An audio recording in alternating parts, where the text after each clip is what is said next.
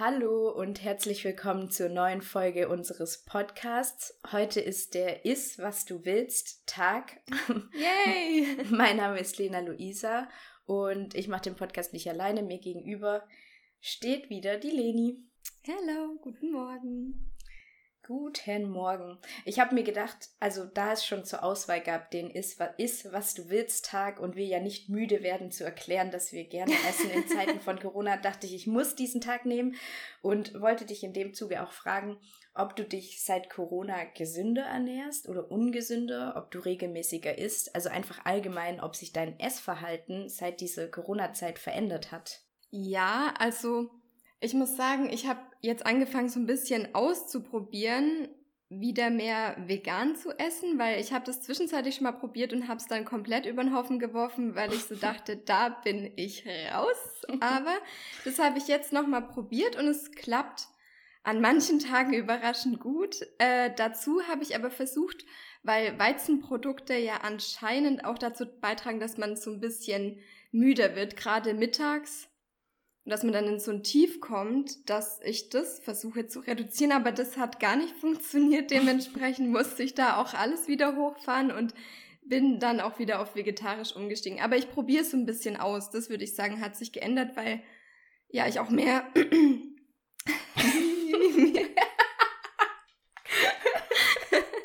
Sorry. Zur Erklärung, ähm, wir haben natürlich wieder ähm, Sonntagmorgen und uns ist beiden gerade schon aufgefallen, dass wir irgendwie beide heute irgendwie so ein bisschen mangelnder Lust und mangelnder Stimme sind. Also ich bin gespannt auf die ähm, Folge. Ja, ah, wird spannend. Ähm, ja, genau. Und einfach, weil ich halt nicht so dieses hab, ich komme nach Hause und denke mir so, boah, ich brauche jetzt was, was mir auf jeden Fall schmeckt, weil sonst ist der Tag halt gelaufen. Und bei dir? Ja, ja, ich würde das auch ein bisschen so sagen, nur dass ich wirklich nicht versuche, mich vegan zu ernähren. Aber ich esse regelmäßiger und achte mehr darauf, was ich esse, weil ich nicht in diesem Stress komme, so ich bin halb verhungert, also ich bin nie halb verhungert, aber ich habe das Gefühl und komme nach Hause und stopfe mir irgendwas rein, damit ich halt was zum Essen zwischen den Zähnen habe.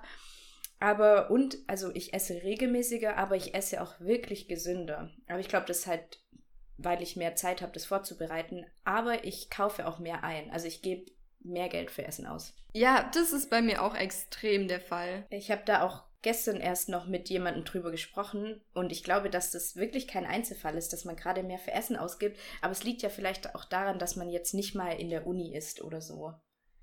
Also so, dass man eben wirklich dreimal am Tag zu Hause ist oder auch viermal, je nachdem. Gut, was war die Woche los? Ich muss sagen, ich mache es diese Woche ganz kurz. Okay, du darfst auch gerne beginnen. Ja, erst wollte ich noch ganz kurz erstmal was zu den Entwicklungen rund um die Corona-Demos sagen. Ich finde es irgendwie höchstpersönlich sehr bedenklich. Die Hygienedemos. ja, ich weiß gar nicht, also wo halt die ganzen Verschwörungstheoretiker ja, das sind die Hygienedemos, glaube ich. Ah, der offizielle Begriff ist Hygienedemos. Äh, ja, ich weiß, also ich glaube ja, aber da müsste ich jetzt Das ist auch ein bisschen paradox, weil die Umstände dort sind ja alles andere als hygienisch. Aber ähm, genau, einfach das, weil wir es ja letzte Woche schon davon hatten und es ist ja nicht nur bei dem Angriff auf das Heute-Show-Team geblieben, sondern die ARD wurde inzwischen auch angegriffen.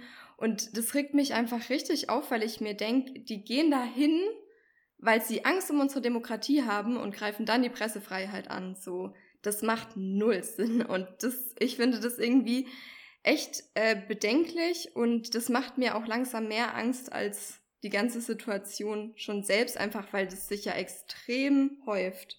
Ja. Also ist jetzt ja nicht mehr nur in Berlin. Ich mache dann direkt weiter mit dem Sudan und zwar wurde da die weibliche Genitalverstümmelung.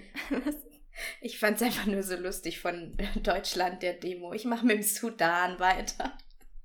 so. ähm, ja, und zwar wurde da die weibliche Genitalverstümmelung verboten. Ich sag's nochmal richtig. Und zwar wurde da die weibliche Genital... oh nein. Oh Gott, oh Gott, wo führt die Folge hin? Ähm. Und zwar wurde da die weibliche Genitalverstümmelung verboten und wird jetzt mit bis zu drei Jahren Gefängnis und einer Geldstrafe bestraft. Und ich befürchte zwar, dass es sehr schwer sein wird, es nachzuverfolgen. Und ich glaube auch, das Problem ist damit nicht beseitigt. Aber ich finde, es ist zumindest ein Anfang und auch ein total wichtiges Thema. Und es ist einfach so furchtbar, dass es immer noch Teile in der Welt gibt, wo das praktiziert wird. Das stimmt. Ähm, ich mache dann noch weiter mit einem ähnlich unschönen Thema. Und zwar am 8. Mai, also letzten Freitag, war ja der Jahrestag oder es war dann genau 75 Jahre her, dass der Weltkrieg geendet hat, also am 8. Mai. Mhm. Und ich persönlich muss sagen, also ich wusste natürlich, dass 1945 der Zweite Weltkrieg vorbei war, aber ähnlich wie es mir auch mit meinen Abgabeterminen immer geht, es war doch erschreckend nah. Also so 75 Jahre war irgendwie ich weiß auch nicht, 75 Jahre ist echt nicht lang her und es war mir irgendwie nicht so bewusst, dass das erst 75 Jahre waren. Aber im Zuge dessen, ich bin ja ein fleißiger ZDF-Info Schauer, Hörer, Instagram-Kanal abonniert habe. Äh, und zwar, die haben ein paar interessante Sachen veröffentlicht in der Rubrik Diese Begriffe stammen aus dem Krieg. Und das fand ich ganz lustig und deswegen wollte ich dir zwei davon sagen. Und zwar einmal der Begriff 0815. Kennst du das? Ja, ja, ja, wenn was so, also so halblebig ist oder einfach ist einfach. Ja, wenn man so sagt, ja, ich habe nur so ein 0815 Handy, dann meint man ja, pf, ja, ja, ich habe so ein billiges Handy, so jetzt nicht das Beste oder sowas. Und 0815 war die Nummer eines standardmäßigen verwendeten Gewehrmodells während des Ersten Weltkriegs und als das Modell veraltet war, bekam dann 0815 einen abwertenden Beiklang für etwas Durchschnittliches. Und das Zweite, was ich ganz lustig fand, war. Das, ich muss sagen, das ist mir jetzt richtig unangenehm, dass ich die Beschreibung einfach genommen habe, weil Standard oder Durchschnitt ist natürlich jetzt nicht so weit hergeholt, um das zu beschreiben. Ja, aber ich finde auch, dass es abwertender klingt als durchschnittlich. Also ich glaube, dass sich im Laufe der Zeit das noch mehr abgewertet hat, ja, der Begriff. Ja, Und das zweite war Keks oder wie wir hier im Schwabenland sagen, Keks. Und zwar war, kommt, kommt es von Cakes, also auch in dieser englischen Schreibweise. Und das Wort war im 19. Jahrhundert auch im Deutschen in dieser englischen Schreibweise gebräuchlich und im Zuge des Ersten Weltkriegs sollten Fremdwörter eingedeutscht werden und so wurde aus Cakes der Keks oder eben der Keks. Aber es gibt so viele Wörter, die im Schwäbischen einfach so hässlich sind. Aber ich muss zu meiner Verteidigung sagen, wo ich gebürtig herkomme, sagt man es nicht so. Es ist ja auch so, dass sich das Schwäbisch ein bisschen unterscheidet. Ja, aber mein, ich finde das schlimmste Wort immer noch, wenn meine Oma sagt Ket. Ich finde auch Babbe echt grenzwertig. Babbe, stimmt. ah, ja.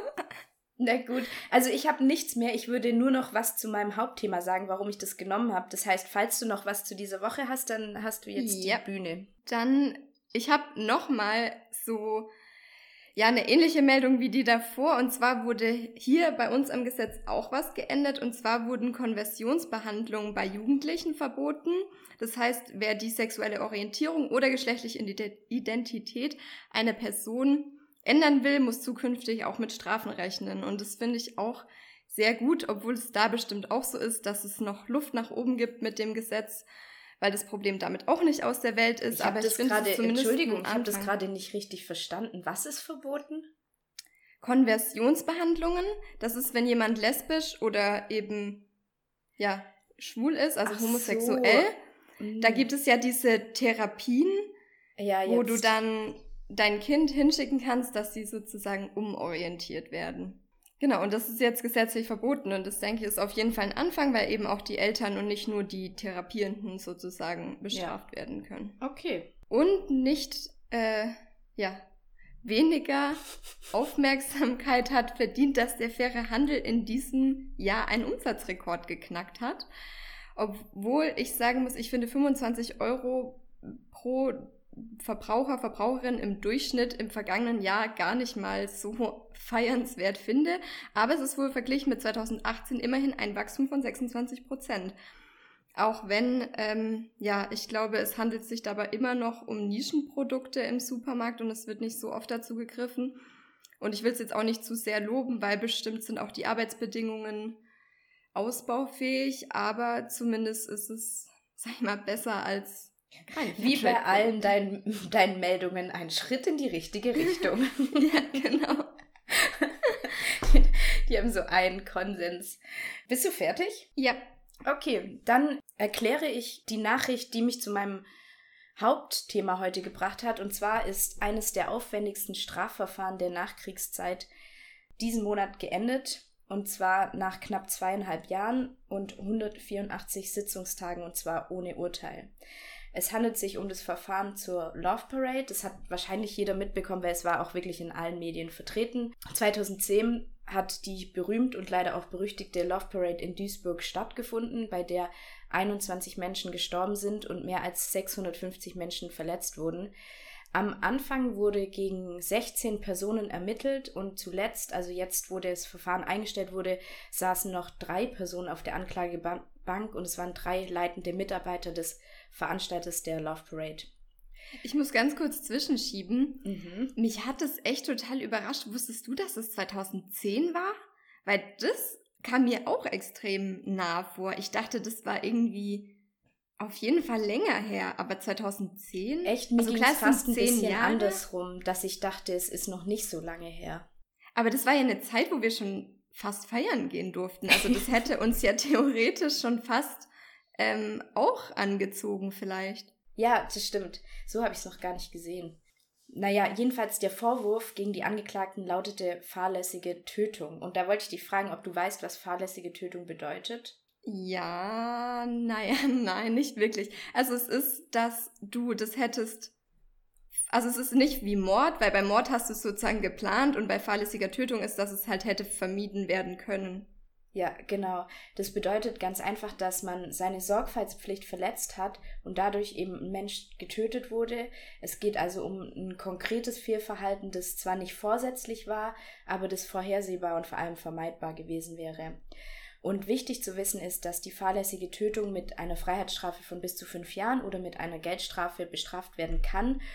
Allerdings verjährt die fahrlässige Tötung im Gegensatz zu Mord nach fünf Jahren. Und das ist sehr wichtig, weil eine der Begründungen, warum das Verfahren eingestellt wurde, ist unter anderem, dass ab dem 27. Juli, also Ende Juli, der Vorwurf der fahrlässigen Tötung verjährt gewesen wäre, also dass man wäre, also dass man die Person sowieso nicht mehr dafür hätte belangen können. Und bis dahin kein Ergebnis möglich gewesen wäre, auch Corona bedingt. Also das war so ein Punkt, warum, warum die es eingestellt haben. Den anderen sage ich später. Und ich habe mich aber da dann erstmal gefragt, ich war jetzt in Mathe nicht so gut, aber 2010 plus fünf Jahre wäre 2015, also warum das jetzt erst verjährt ist. Und dann habe ich auf so einer Anwaltsseite gelesen, dass die Verjährung zwar mit der Beendigung der Tat, also das wäre ja dann in dem Fall 2010 beginnt, aber durch viele Ereignisse unterbrochen werden kann, also zum Beispiel durch den Haftbefehl und Eröffnung des Hauptverfahrens und so. Und das fand ich irgendwie ganz interessant, weil irgendwie kann ja dann keiner was damit anfangen, wenn man sagt, ja, das verjährt nach fünf Jahren, weil jetzt ist es halt auch so zehn Jahre später. Naja, jedenfalls dachte ich mir, jeder weiß eigentlich Love Parade 2010 und Duisburg, ja okay, 2010 vielleicht dann doch nicht, aber jeder weiß, dass da viele Menschen gestorben sind, dass da was schiefgelaufen ist. Aber vielleicht geht es vielen auch wie mir, nämlich dass ich habe von diesem Verfahren, dass das eingestellt wurde, gehört und mir gedacht, ich habe keine Meinung dazu. Ich habe gerade keine Meinung dazu, ob ich das schlimm finde, dass es da jetzt keinen Schuldigen gibt oder nicht, weil ich zu wenig darüber weiß, ob es da jetzt einen Schuldigen geben sollte oder nicht. Und da wollte ich fragen, was weißt du zur Love Parade? Also weißt du mehr, als dass da Menschen umgekommen sind? Weißt du, warum die umgekommen sind? Unter welchen Umständen? Ich weiß, dass es in einem Tunnel irgendwie eine Massenpanik gab und da wirklich die Leute auch tot getrampelt wurden. Genau und dass das auch so das Tragische war, aber ich habe keine Ahnung, unter welchen Umständen es hätte vermieden werden können. Also wie es dazu kam, weiß ich auch nicht. Es ist auch, also ich empfehle das wirklich, wer sich das mal anschauen will. Es gibt super Animationen auf YouTube, ich glaube, das war vom WDR, die zeigen, wie das war mit diesen Wegen und was da schiefgelaufen ist. Weil es ist jetzt, ich versuche es zu erklären, aber es ist schwierig zu erklären, wenn man es nicht sieht.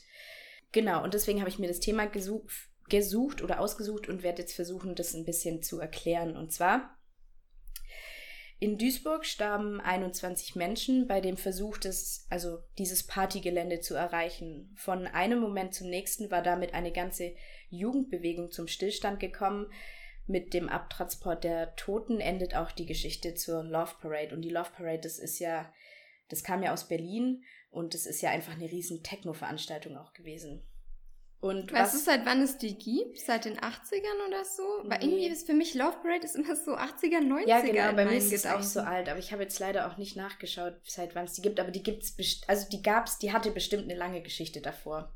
Bin ja. ich mir ziemlich sicher.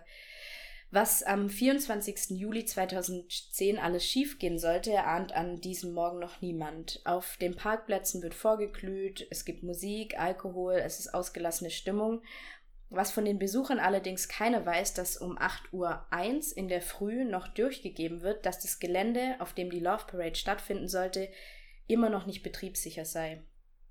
Allerdings zwei Minuten später schon erhält der Führungsstab der Veranstaltung die Genehmigung für die Love Parade per E-Mail, obwohl gerade eben erst durchgegeben wurde, dass das Gelände noch nicht sicher ist. Der Krisenstab der Stadt Duisburg beginnt dann um 10 Uhr die Sitzung und sie besprechen so, ja, das Wetter wird gut und alles und sie sind sich sicher, dass sie alles unter Kontrolle haben, vor allem weil sie haben extrem viele Einsatzkräfte für diesen Tag bereitstehen.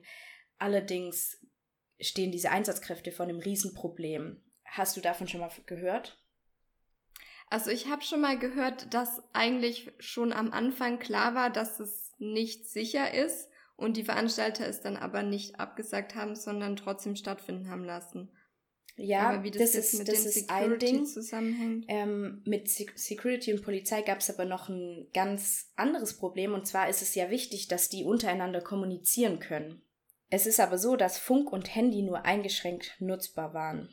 Und darüber habe ich mir noch nie Gedanken gemacht, dass wenn du ja auf ein Festival gehst, dass da viele Personen sind und dann eventuell das Handynetz überlastet ist.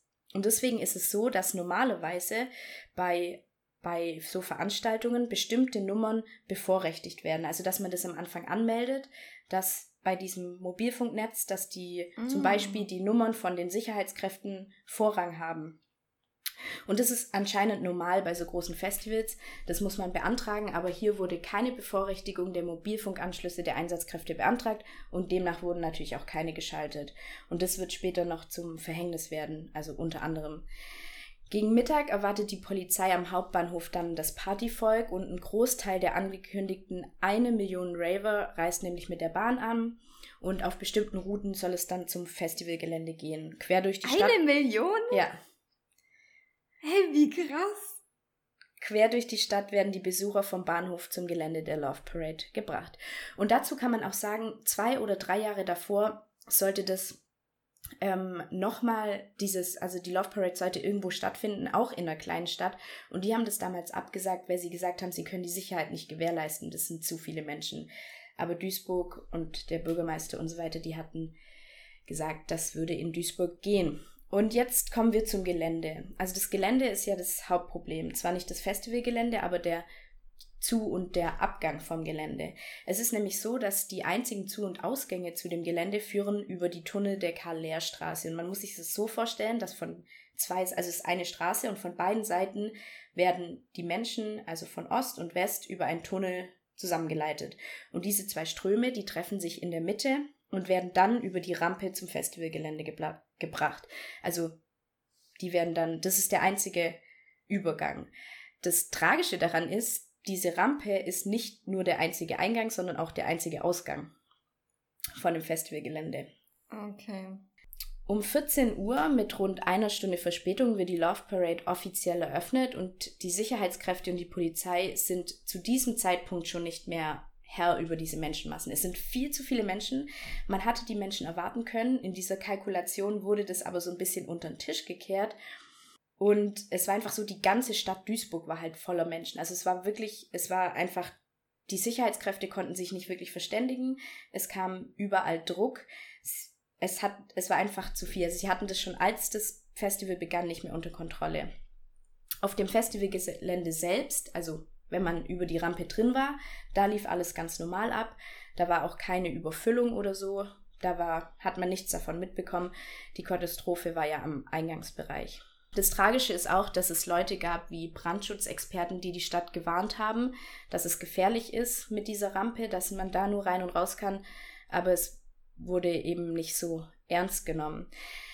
Allerdings gab es auf der Rampe auch noch andere Faktoren, warum es sich gestaut hat. Normalerweise werden an so Brennpunkten sozusagen eigentlich Pusher eingesetzt. Und weißt du, was Pusher sind? Ich kenne Pusher nur noch, als wir damals dieses Bild aus China gesehen haben, wie Menschen in eine Bahn gepresst werden von auch wie so Sicherheitsleuten und die sind auch Pusher. Ja, Stimmt, das hatten wir doch in der Realschule, daran kann ich mich auch erinnern. Und genau dasselbe Prinzip ist es auch. Also anscheinend ist es normal, dass man an so Stellen, wo es sich stauen könnte, weil man halt irgendwie trödelt oder so, Pusher einsetzt, die halt so ein bisschen die Leute scheuchen, so sagen, hey, hier nicht bummeln, so lauft weiter.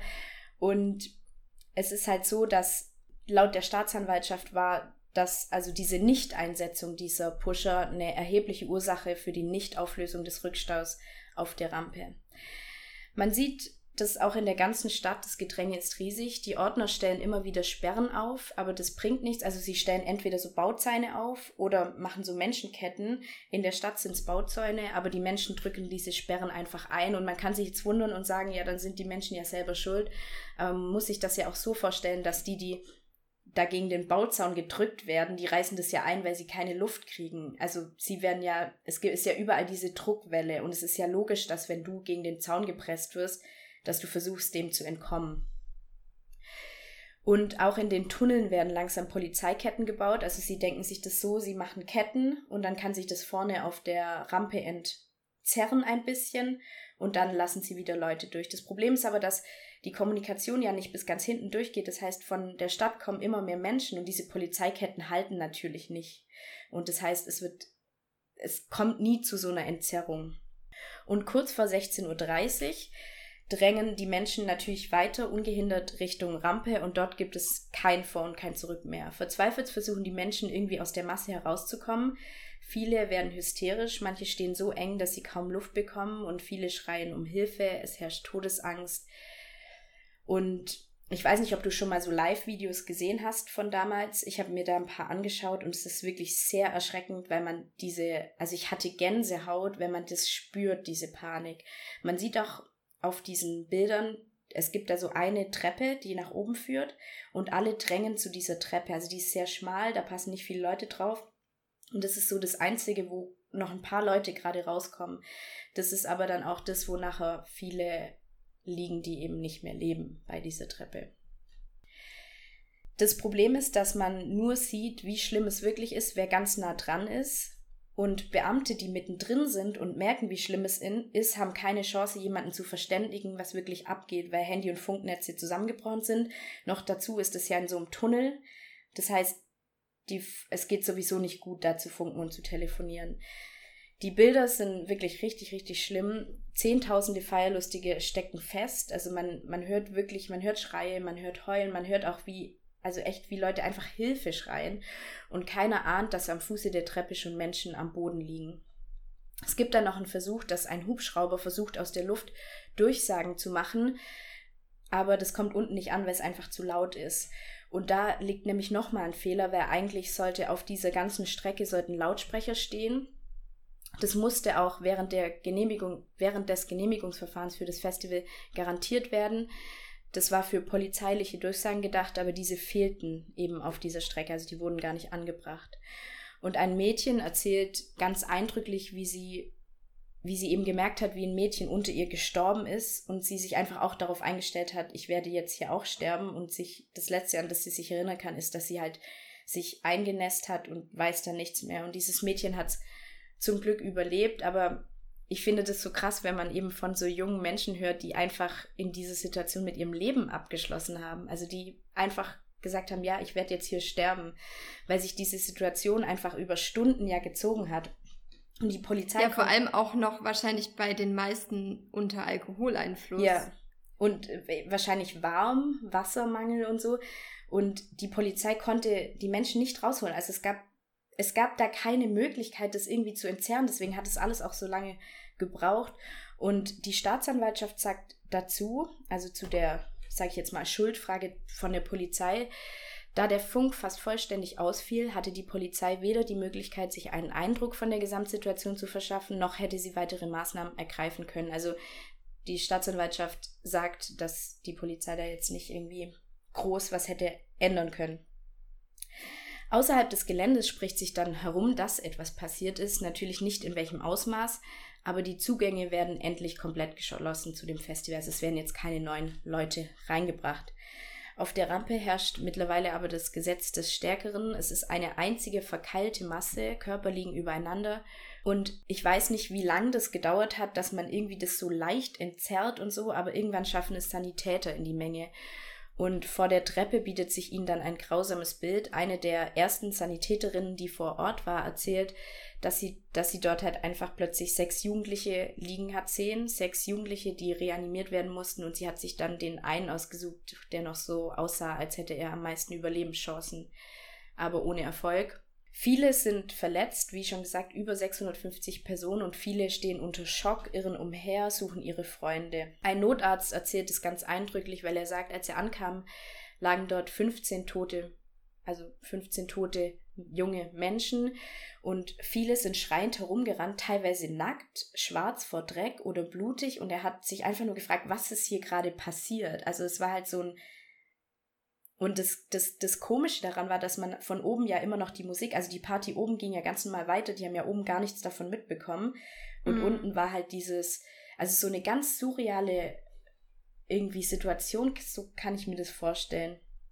Und natürlich gab es auch zu wenig Rettungswägen, weil es dauerte seine Zeit, bis es überhaupt mal jemand schaffte, mit einem Handy Verstärkung zu holen.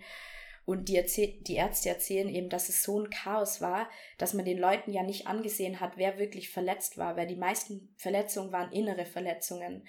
Und dann gab es zum Beispiel die Situation, dass da eben ein ganzer Haufen Leute saß, die eben geweint haben, total den Schock hatten und da mittendrin ein Mädchen saß, das plötzlich einfach weggekippt ist. Man hat ihr mhm. nichts angesehen, aber da kam dann eben halt raus, dass sie ein stumpfes Bauchtrauma mit einer Milzblutung hatte, also lebensbedrohlich und es war einfach den Rettungskräften schwer möglich, die Menschen rauszufiltern, die gerade krass betroffen sind oder nicht, weil man es eben vielen nicht angesehen hat, weil es eben innere Verletzungen waren. Vor allem, da sind bestimmt dann auch viele einfach auch umgekippt, so vom dehydriert und schockiert, dass es da ja auch nicht unterschieden werden konnte. Genau, in den Videos sieht man auch immer so eindrücklich, wie die Leute, die das sehen, einfach so schockiert sind dann, die das halt mitkriegen, die oben feiern waren. Und was ich auch noch sehr eindrücklich finde, ist, um 17.02 Uhr werden die ersten Toten gemeldet und um 17.15 Uhr spricht der Krisenstab der Stadt Duisburg noch von einer gelungenen Veranstaltung. Die, also im Tunnel werden Notlazarette eingerichtet, weil es einfach so viele Verletzte sind, dass man die eben schnell irgendwie, wie man das so bei so einem Unglück macht und die Opfer werden kategorisiert von hoffnungslos bis leicht verletzt und mittendrin immer wieder die Partygänger, die das Gelände verlassen und gerade zum ersten Mal mitbekommen, was hier passiert ist und wo viele dann auch hysterische Anfälle bekommen und unter Schock stehen für die Sanität ist also kein Ende in Sicht. Also die haben da einfach richtig, richtig viel zu tun. Das Ausmaß des Ganzen wird dann auch erst am Abend deutlich. Die Leichen werden mit Tüchern bedeckt und elf Männer und acht Frauen sind tot, also direkt tot vor Ort, erstickt und erdrückt und zwei weitere Opfer werden in den kommenden Tagen in den Krankenhäusern noch sterben. Einer der Ärzte, der die Leichen nachsichten musste, das macht man anscheinend so, um zu schauen, ob die wirklich tot sind, der sagt, es war ganz arg schlimm, weil es wie in einem Kriegsgebiet war, weil er noch nie in so viele junge Gesichter geschaut hat, an so viele junge Menschen, die tot auf einem Fleck sind. Und die Frage ist natürlich, wer trägt die Schuld? Ich meine, deswegen gab es ja auch dieses Verfahren. Der Tatvorwurf, den hatten wir schon geklärt, ist fahrlässige Tötung. Und die Staatsanwaltschaft ermittelte am Anfang gegen 16 Personen, darunter war ein Polizeidirektor, vier Mitarbeiter des Veranstalters und elf Angestellte der Stadt Duisburg. Gegen den Veranstalter selbst wurde erst gar nicht ermittelt. Wir können also festhalten, das war auf jeden Fall eine Fehlplanung. Sicherheitsvorschriften wurden nicht eingehalten, wie das mit den Lautsprechern oder das darauf geachtet, dass die Kommunikation passt unter den Sicherheitskräften und so weiter. Aber wer ist schuld? Und am 4. Mai 2020, es ist der 184. Verhandlungstag, es ist der letzte Tag in dem wohl aufwendigsten Verfahren der Nachkriegszeit. Der Love Parade Prozess geht fa fast zehn Jahre nach dem Unglück ohne Urteil zu Ende. Bei dem Prozess ist einiges los. Also bei diesem letzten Tag. Pressevertreter tummeln sich mit ihren Kameras und Mikrofonen. Sie warten gespannt auf das Urteil, obwohl alle wissen, hier wird eigentlich nur die Einstellung des Prozesses bekannt gegeben. Aber es geht um mehr, weil alle warten darauf, dass es eine Schilderung gibt, warum es aus Sicht des Gerichts zu diesem Unglück kommen konnte. Und die Pressevertreter warten auch nicht umsonst. Mario Plein, das ist der Vorsitzende Richter oder war der Vorsitzende Richter, erklärt drei Stunden lang, warum es am 24. Juli 2010 zu der Katastrophe kam. Die Ursachen sind alle geklärt, also das Gelände war zu klein, es gab eine Fehlplanung und sie haben auch ganz genau festlegen können, wann der Zeitpunkt des No Return war. Also ab da konnte man das Unglück nicht mehr verhindern. Aber wie sieht es mit der Schuld aus? Und aus Sicht des Gerichts gibt es eben nicht den einen Schuldigen. Sie sagen, die drei Personen, die hier angeklagt sind, wenn man die einfach als Sinnbilder der Schuld nimmt und sie deswegen verurteilt, dann wäre das ein Verstoß gegen die rechtsstaatlichen Prinzipien und deswegen wird hier jetzt niemand verurteilt. Und ich möchte mich ein bisschen zurückhalten mit meiner Meinung. Ich kann nur so viel dazu sagen, dass ich das schon ein bisschen unbefriedigend finde. Ich glaube vor allem für die vielen, vielen Opfer, also nicht nur die, die gestorben sind und die Angehörige, sondern ich glaube, dass auch viele einfach ein Trauma davongetragen haben die da dabei waren. Ja, und das Problem ist immer, wenn es keinen Schuldigen gibt, dann kriegen die ja auch kein Schmerzensgeld oder irgendwas als Entschädigung. Ja, und ich finde es einfach so, es ist ja auch so unbefriedigend, weil es waren einfach Fehler und selbst wenn es jetzt irgendwie, also ich finde einfach nur, dass es oft bedeutender ist, wenn man halt einen Schuldigen hat und deswegen finde ich das schon krass. Andererseits kann ich natürlich auch die Begründung verstehen und was ich natürlich auch sehr gut finde, ist, dass dieser Prozess wirklich so aufwendig aufgearbeitet wurde. Also was ja auf jeden Fall auch nötig war, aber dass wirklich der Prozess rekonstruiert wurde und man wirklich jedes Detail weiß, was schiefgelaufen ist. Und das finde ich dann schon auch gut, dass sich da diese, sag ich jetzt mal, Zeit genommen wurde, dass es eben auch wichtig war. Und jetzt würde mich natürlich interessieren, was du sagst. Also es bestätigt mich nur wieder in meiner Meinung, dass ich einfach nicht so der Festival-Typ bin. das ist vielleicht jetzt mal so persönlich, aber jetzt auf die ganze Situation bezogen ist es natürlich richtig, richtig tragisch. Also einfach unter dem Aspekt, wie sich das entwickelt hat, mit welchen Folgen und unter welchen Umständen. Ja, aber ich weiß auch nicht, ich kann auch zu der Schuldfrage nicht wirklich eine gute Meinung vertreten, weil ich finde es genauso blöd, dass es keinen Schuldigen gibt aber auf der anderen Seite finde ich auch gut, dass die drei dann jetzt nicht als Schuldige dargestellt werden, weil es ist offensichtlich, dass nicht die drei allein die Schuld tragen. Ja. Sie so, werden auch irgendwie richtig tricky. Zumindest habe ich es nirgends gefunden. Sie werden auch nirgends mit Namen genannt. Also das ist auch eigentlich schon mal gut. Aber ja, ich schließe mich dir da an. Jedenfalls, ich finde es einfach nur erschreckend, weil ich war ja auch schon oft bei Festivals und ich weiß, dass es schon auch mal eng werden kann, irgendwie am Eingang oder so. Aber wenn ich mir vorstelle, dass man, wenn man auf ein Festival geht, man verlässt sich eigentlich darauf, dass das geplant ist. Also man macht sich zwar darüber keine Gedanken, aber man verlässt sich einfach darauf, dass es geplant ist. Man verlässt sich darauf, dass man mit dem Bus hin und zurückkommt. Also man, man nimmt so viele Dinge für selbstverständlich und dafür zahlt man ja auch. Also so Festivalveranstalter, die verdienen ja auch wirklich einen Haufen Geld. Ist ja nicht so, dass sich sowas nicht lohnt. Und deswegen mhm. finde ich das schon krass, wenn so viele junge Menschen, also wenn man so, ich kann mir halt richtig vorstellen, wie man so einen ausgelassenen Tag hat und das so endet, dass es einfach so, so schlimm ist, dass es einfach so, so schlimm ist. Ja, ich glaube, das ist auch so einfach in der Festivalgeschichte das tragischste Ereignis, aber dass es da irgendwie zu Problemen kommt, hat ja auch vor, ich glaube, zwei Jahren war das, unter den katastrophalen Wetterbedingungen, wo die mit den Autos nicht mehr vom Parkplatz gekommen sind und so weiter, dass das vielleicht auch einfach so Vorfälle sind, die zeigen, wenn das nicht alles abgesichert ist, dann muss man das Festival einfach absagen. Und wir sehen in der aktuellen Situation, es gibt einfach Situationen, wo man das machen muss, auch wenn es für alle Beteiligten ärgerlich ja. ist. Aber einfach wo einfach sowas auch, ja, wo sowas einfach hinten ansteht. Ja. Naja. Okay, genug davon. Mir ist übrigens aufgefallen, wir haben immer so tragische Themen. Ich brauche mal irgendwas, was Lustiges, Erfrischendes. Ich fühle mich bald wie so ein Mord-Podcast. Ja, und beim nächsten Mal dann nichts, wo wir irgendwie vor der Schuldfrage stehen. ja, stimmt. Stimmt. Dann war ich mal mit meinem Hast du gewusst weiter. Das finde ich nämlich ganz amüsant. Und zwar hast du gewusst, dass Armin Laschet vor seiner Zeit als Ministerpräsident in NRW an der RWTH Aachen als Lehrbeauftragter gearbeitet hat? Nee. Aber damit nicht genug. 2015 hat er wohl die Klausuren seiner Studierenden verschlammt, aber trotzdem Noten vergeben, um nicht aufzufallen, um den Vorfall zu kaschieren. Und kannst du dir vorstellen, warum es trotzdem aufgeflogen ist? Ich, ich habe davon schon gehört, weil er irgendjemand eine Note gegeben hat, der gar nicht dabei war oder so, der gar nicht mitgeschrieben hat. Genau, der gute Mann hat nämlich 35 Noten verteilt, allerdings haben nur 28 Studierende die Klausur geschrieben. Das ist wirklich sehr, sehr gut. Meinerseits auch ein kleiner Beitrag zu der Frage, wie eventuell die oftmals nicht erklärbaren Noten an der Uni zustande kommen. Stimmt. Das denke ich mir auch so. Also was ist. Ja, nee, manchmal, manchmal habe ich keine Worte für Sachen.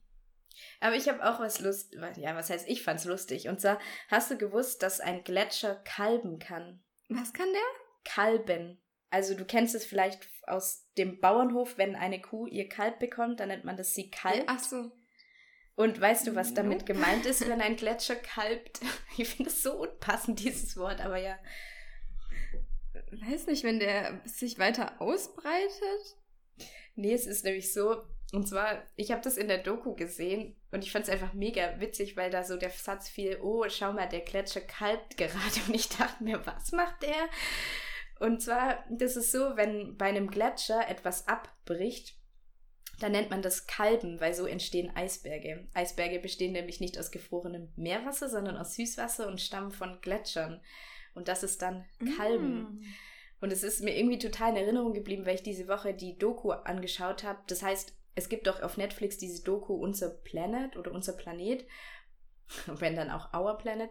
Und ich habe nicht das geschaut, sondern Unser Planet hinter den Kulissen, wo man eben die Filmteams sieht, wie die welche Sachen gefilmt haben. Das ist übrigens sehr zu empfehlen. Das ist sehr interessant. Aber ist es dann so, dass es abtropft oder richtig Teile wegbrechen? Nee, nee, das ist ein riesiges das ist, sieht Richtiges wahnsinnig Kalb. krass aus. Das ist riesig, also die, das bricht so ab und taucht so ins Wasser und dann schießt es wieder hoch. Also es ist Wahnsinn. Ah, okay, die Szenen, das kenne ich. Das sieht richtig crazy ah, ja. aus. Okay, interessant, dass das auch so heißt. das äh, verwirrt mich irgendwie gerade ein bisschen, aber. Ich finde es auch Danke einfach unpassend. Ja, ich finde es einfach unpassend. Ich habe auch was anderes, was unpassend ist. Und zwar mache ich direkt mit meinem Aufreger weiter. Und zwar habe ich die Woche einen kleinen und einen großen. Und zwar habe ich ja hier im Podcast schon mal erwähnt, dass Beauty-Produkte, die für Frauen beworben werden, im Gegensatz zu denen von Männern immer einen Duft haben. Mhm. Und das ist jetzt mein kleiner Aufreger. Ich dachte, dass was ich bisher gesehen habe an Kuriosität nicht zu überbieten ist, aber dem war nicht so. Denn es gibt ein Nagellackentferner mit dem Duft von fluffigen Regenbogenkuchen. Und ich dachte mir nur so, wie riecht ein fluffiger Regenbogen? Um alles in der Welt ist das. Also entweder sitzt das so ein 2000er Kind in der Marketingabteilung, das es einfach cool findet, oder jemand, der 40 plus ist und so gar keine Ahnung hat, dass das doch kein eigener Geruch ist. Ey, ne. Und dann, was mich aber eigentlich richtig aufgeregt hat, ist ja, dass ich nach wie vor in Nürnberg die Wohnung angemietet habe. Für den Job, der sich wegen Corona aufgelöst hat, für die, die die entsprechende Folge dazu nicht gehört haben. Und die Vermieterin hat sich erst sehr kooperativ gezeigt und meinte auch, sie hat Nachmieter, die sehr interessiert sind, weshalb wir dann nicht am selben Tag noch gekündigt haben. Blöd nur, dass die die Wohnung dann doch nicht wollten und ja, wir jetzt sozusagen nochmal einen Monat zusätzlich zu den eh schon drei Monaten Kündigungsfrist zahlen müssen. Und anscheinend findet die gute Frau auch seit sechs Wochen keinen adäquaten Nachmieter, also ihr Wortlaut, und will die volle Miete, obwohl sie ja eigentlich auch drei Monatsmieten als Kaution hat. Und wir ja auf jeden Fall die Kaution nicht für den eigentlichen Zweck brauchen, nämlich für Abnutzung in der Wohnung, weil wir die Wohnung nie betreten haben. Ja. Und ich verstehe das einfach nicht. Jetzt tut sie noch so, wie wenn wir eigentlich dankbar sein müssten für die Mehrarbeit, was auch einfach total unfair ist, weil ich mir denke, sie hat ja genauso was davon, dass wir nicht für drei Monate einziehen und dann wieder ausziehen. Und sie hätte ja dann spätestens in drei Monaten eh jemand suchen müssen. Und dazu kommt, dass sie einfach Frauenärztin ist. Das heißt, sie muss bestimmt auch nicht jeden Cent umdrehen und könnte das Geld einfach locker von der Kaution nehmen. So, und ich verstehe das einfach nicht und ich habe so einen Hass auf die Leute, die meinen, jungen Leuten im Rahmen von Mietverhältnissen solche Probleme zu machen. Und ich habe es einfach jetzt auch nochmal angesprochen, weil ich weiß, du hast da auch schon Erfahrungen mitgemacht. Und das regt mich einfach so aus, wie das, also auch wie das ausgenutzt wird, diese ja, Situation, dass man einfach nichts machen kann. Man muss das jetzt aussitzen. Ja, aber ich finde es auch wahnsinnig unfair von dieser guten Frau, dass sie euch, also wenn ihr an dem Tag gekündigt hättet, dann hättet ihr im Monat weniger zahlen müssen und dass sie euch das ja. so, also dass sie nicht mal dann sagt, ja, okay, dann tun wir so, als hättet ihr da gekündigt und ihr zahlt nur diese drei Monate, die ihr zahlen müsstet. Das finde ich wirklich wahnsinnig unfair. Also richtig unfair. Und ich könnte mich da auch sehr drüber aufregen, weil, ja, du hast ja gerade angesprochen, ich hatte auch schon den ein oder anderen Vorfall mit Mietern und Mieterinnen, die einfach, einfach unfair sind. Einfach unverschämt, würde ich es auch einfach nennen. Ja. Aber naja, ja, sch, sch, sch, ich will keinen Ausdruck sagen, aber ja, es ist ja mega doof. Aber naja. Dein Aufreger? Mein Aufreger ist, also ich rege mich über mich selber auf. Ich habe, glaube diesen diese Woche oder besser gesagt letzte Woche den größten Fehler begangen, den ich in dieser Zeit hätte begehen können. Und zwar, ich sag's einfach gerade raus, ich habe mir Sims gekauft. Ich habe noch nie gezockt oder so, auch früher nicht. Und es war wirklich das Einzige, was ich eine Zeit lang gespielt hatte. Damals natürlich Sims Ja, ich meine doch, ne? Das, ich kann mich nämlich daran erinnern, dass du Sims gespielt hast. Da war ich Sims, immer neidisch. Ja, Sims 1. Und ich hatte aber auch ja keinen eigenen Laptop. Und ich hatte auch wirklich sehr begrenzte Computerzeit. Also es war wirklich so, ich dürfte mal eine halbe Stunde hin und so. Und wer weiß, wie Sims funktioniert, ist eine halbe Stunde nichts. Und eine Freundin von mir hat mir einfach letztens ein Bild geschickt, dass Sims gerade in Corona-Zeit, also Sims 4 für 10 Euro online zu haben ist. Und ich habe dieses Bild direkt gelöscht, weil ich wusste, ich wusste, ich darf mir das nicht holen. Ich bin einfach anfällig, ich neige zu so einem Suchtverhalten, wenn ich sowas habe. Und ich bin einfach nicht konsequent mit mir selber. Und dann hatte ich eine schwache Minute und ich weise die Schuld zu 100% an die einsamen Corona-Stunden. Aber zu 100%, ich finde nicht, dass ich Schuld daran habe. Und da habe ich zugeschlagen, nachts. Und dann habe ich mir nachts Sims und ich habe es mir geholt und es macht und es macht nicht mal so viel Spaß wie früher. Es macht eigentlich überhaupt keinen Spaß. Und es ist eigentlich total dumm, weil du, weil ich ja so ehrgeizig mit meinem Sim bin, dass der alles erledigt und so. Und dabei bleiben die Sachen, die ich erledigen muss, auf der Strecke. Das ist eigentlich so dumm und ich rege mich so, so auf, dass ich mir das geholt habe. Ich habe es jetzt aber schon seit drei oder vier Tagen nicht mehr angerührt. Und ich, ja, ich reg mich einfach so auf, weil das ist für mich jetzt so eine krasse Zurückhaltung. Ich, ich habe jetzt schon ein Suchtverhalten. Oh, okay, das kann ich verstehen, das ist echt ärgerlich. Ja, ich kann es mir auch echt nicht erlauben, vier Stunden am Tag Sims zu spielen. Oh. Aber machst du es dann zusätzlich zu auch mal so einer kleinen Netflix-Serie oder ist es dann anstatt dessen? Nee, da denke ich mir abends, ja, jetzt noch Netflix, eine Stunde oder Sims und dann komme ich um drei Uhr zu mir, ah, kurz Sims gespielt. Ja, aber ich werde es nicht mehr anrühren, solange ich hier was zu tun habe. So dumm, so wirklich so dumm, dass ich kann, ich kann nicht mehr. Um unseren Lehrer aus der Oberstufe zu zitieren, der uns mit diesen Worten mal begegnet ist. Aber was ich dazu nur kurz sagen wollte, ist ja auch aufgefallen bei Netflix, dass viele Serien, wahrscheinlich auch Filme, nicht auf Deutsch verfügbar sind und dann diese Meldung dasteht, dass die Sicherheit der Synchronsprecher und Sprecherinnen Vorrang hat. Also, dass man da ganz deutlich sieht, dass die gerade nicht synchronisiert nee. werden können, die Serien. Ich habe es jetzt schon bei zwei gesehen. Ich schaue gerade wirklich richtig wenig. Aber das müssen ja dann ganz neue Serien sein, die du siehst, oder? Ja, genau. Also ich habe die auch nicht angeschaut, sondern ich mhm. habe eben nur die Meldung gesehen und habe erst gedacht so, hä, aber dann ist mir natürlich klar gewesen. Krass. Warum. Nee, ist mir aber noch nicht aufgefallen. Okay, Situ Situation. Dann noch zu meiner Situation. Ich habe die Woche an einem Workshop an der Uni teilgenommen und ich muss sagen, ich bin echt überrascht, wie gut das ging über Zoom, obwohl ich auch nach wie vor das doch ganz schön anstrengend finde über Zoom. Und wir hatten es kurz schon vor der Folge, dass ich am nächsten Tag Halsschmerzen hatte. Wahrscheinlich, weil ich so viel geredet habe wie seit Wochen nicht mehr. Ja, und ich äh, fand es echt super interessant. Der Workshop hieß Authentizität statt Perfektion. Da wollte ich fragen, gibt es auch so ein Wort, was du einfach nicht aussprechen kannst? Bei mir ist es nämlich Authentizität. Da muss ich immer mich richtig konzentrieren, weil ich mich das sonst immer verhaspel. Also gibt's mit Sicherheit, aber das fällt mir jetzt spontan nicht ein.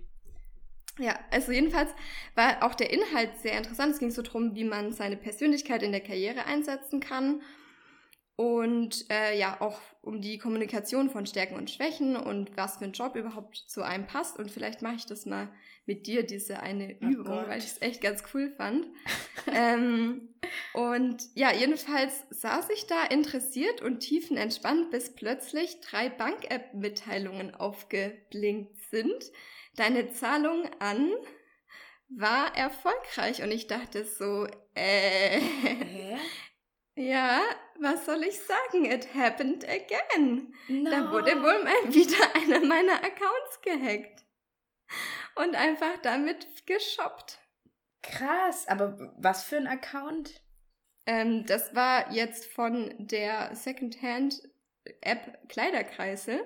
Und das hätte ich nicht erwartet, weil ich mir so denke, das ist ja, also was sind das denn für Leute, die sich in so einen Account hacken, um dann gebrauchte Kleidung über einen fremden Account zu kaufen? Und wie viel Moneten bist du dann losgeworden? Das waren jetzt so knapp 100 Euro. ja. Waren so, also halt so, hier mal 25, da 20, so. Krass. Ja, aber also es sieht wohl so aus, wie wenn es die Chance gibt, dass ich das zurückkriege. Und ich war einfach nur erleichtert, dass es sozusagen mein ja, ich, also ich habe zwei verschiedene Banken und es war eben die Karte, wo ich wusste, okay, da ist halt nur ein bestimmter Betrag auch zur Verfügung, weil ich das immer für so Sachen nehme, die ich eigentlich nicht brauche, aber äh, mir halt aber krass, aber das ruft einen auch wieder in Erinnerung, dass man einfach vorsichtiger sein muss mit seinen scheiß ja, Daten und so. das ist auch mein Gedanke der Woche, den ich da eigentlich direkt anschließen möchte. Dann kannst du deine Situation zum Abschluss machen. Ähm, ich habe nämlich nicht mehr zu sagen, als euch einfach noch den Tipp auf den Weg zu geben, checkt oder ändert vielleicht auch mal wieder eure Passwörter, also Passwörter von vor zehn Jahren. Es ist offenbar auch ratsam, nicht für alle das Gleiche zu haben. Und ich weiß, es nervt, es ist ja bei mir auch so, aber es lohnt sich offenbar. Ja, und dazu der Tipp, Passwörter immer mit Sätzen machen. Hm. Wahnsinnig gut. Sich Sätze überlegen, die Anfangsbuchstaben nehmen. Da ist nämlich Groß- und Kleinschreibung drin noch eine Zahl mit einbauen, am Ende ein Ausrufezeichen ran und fertig. Was ich natürlich nicht mache, hinten ein Ausrufezeichen ran. bevor ich jetzt Lifehack. Ja, ich würde auch ähm, sagen, dann beenden wir es einfach hiermit, weil ich möchte mit meiner Situation auf keinen Fall abschließen, weil ich stehe dann richtig komisch da. Ich habe okay, ich hab noch eine Kleinigkeit am Ende, okay. wenn es dich beruhigt. Ja, okay. Ja, meine Situation war, und zwar, das, mich hat, mich nervt es einfach so ein bisschen, dass ich merke, dass mir manchmal einfach Sachen was ausmachen, wo ich nicht weiß, warum mir das was ausmacht. Und zwar folgende Situation. Ich äh, habe hier in Eichstätt einen Menschen, ich versuche das richtig anonym zu halten. Also ich kenne eben jemand, der hier hobbymäßig Fotos macht und ähm, mich gefragt hat, ob ich für, er hat eine richtig coole Bildidee, ob ich nicht dafür Modell stehen könnte. Und dann habe ich eben so gesagt, nee, also so direkt, das hatte nichts jetzt mit der Person oder so zu tun, weil ich das halt einfach nicht mag für irgendwas. Also ich hasse das so schon, wenn man Bilder von mir macht, das ist einfach nicht so meins. Und dann hat diese Person versucht, mich noch rumzukriegen mit dieser Bildidee und die Bildidee beinhaltete den McDonald's. Und ich war einfach so ein bisschen angegriffen, dass ich dafür gefragt, also ich wurde speziell dafür gefragt und ich weiß, dass das nicht böse gemeint war und also so, aber das ging mir so lange wieder nach, jetzt wieder ein paar Tage, wo ich, was mich einfach so nervt, dass mich so Kleinigkeiten immer stören, obwohl ich weiß, das ist richtig unnötig, dass ein das stört. Und wofür solltest du dann Modell stehen? Ja, Oder hast so du es dann letztlich auch gemacht? Nein, natürlich habe ich das nicht gemacht. nee, es war so ein Bild vom McDonalds, so ein, keine Ahnung, so ein Retro-Bild. Ich, ich habe es mir gar nicht so genau angehört, weil ich mir nur dachte, Okay, aber das, das erheitert doch jetzt hier die Stimmung noch. Ja. Gut, ähm, ja, eigentlich nur mein abschließender Satz ist noch, ich freue mich jetzt auf die ganzen Insta-Pics mit Mutti. Wir haben ja heute Muttertag, die im Laufe des Tages und wahrscheinlich auch noch morgen am Montag, wenn die Folge rauskommt, in unseren Feeds zu sehen sind. Ja. Gut, und damit dann einen wunderschönen Start in die Woche. Es hat mich gefreut und für das, dass wir äh, schlechte Laune hatten, keine Lust hatten und auch gesagt haben, wird eine kurze Folge, ist, glaube ich, nicht. Also ich habe jetzt gute Laune und es ist, glaube ich, alles andere als eine kurze Folge. Aber egal, es hat mich sehr gefreut und ich hoffe, wir hören uns nächste Woche wieder und wir sehen uns nächste Woche. Und dann sage ich Tschüss. Ich muss noch kurz anmerken, meine letzte Anmerkung war natürlich ironisch. Lasst es. Tschüssi.